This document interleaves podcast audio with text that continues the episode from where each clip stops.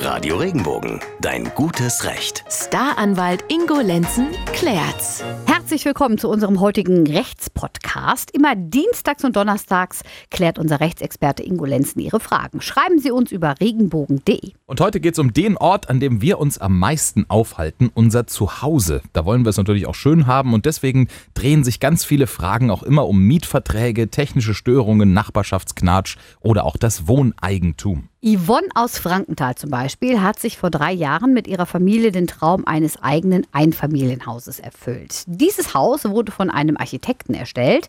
Offenbar lief dabei aber doch einiges schief, was ihnen zuerst so gar nicht aufgefallen ist. Jetzt stellen sie aber plötzlich fest, dass am Haus gravierende Mängel existieren. Jetzt gibt es für sowas ja Fristen, in denen solche Mängel behoben werden müssen. Deshalb hat die Familie eine ganze Liste gemacht und die sofort per Einschreiben an den Architekten geschickt. Allerdings keine Reaktion.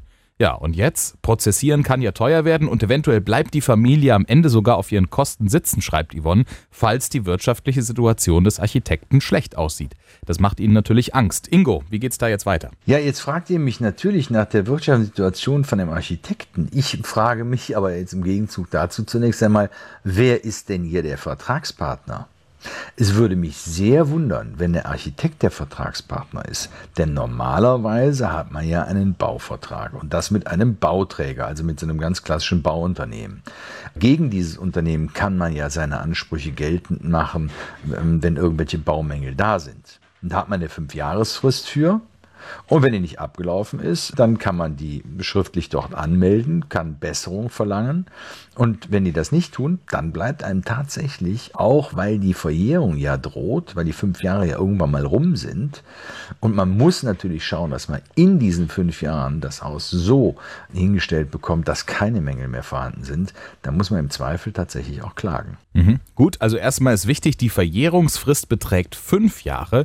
Also habt ihr theoretisch noch zwei Jahre Zeit, die Ansprüche geltend zu machen und unbedingt die Schriftstücke checken. Wahrscheinlich müssen diese Ansprüche auf Nachbesserung nämlich nicht beim Architekten, sondern bei der Baufirma angemeldet werden, weil die hat den Auftrag ja umgesetzt. Und erst am Ende des Tages wird, wenn kein Reden und Schreiben mehr hilft, eine Klage fällig. Also Yvonne, Baufirma erstmal anschreiben. Wenn auch Sie eine Frage an unseren Rechtsexperten Ingo Lenzen haben, melden Sie sich über regenbogen.de. Bis zum nächsten Mal. Bleiben, Bleiben Sie im Recht. Wenn dir der Podcast gefallen hat, bewerte ihn bitte auf iTunes und schreib vielleicht einen Kommentar. Das hilft uns sichtbarer zu sein und den Podcast bekannter zu machen. Dankeschön.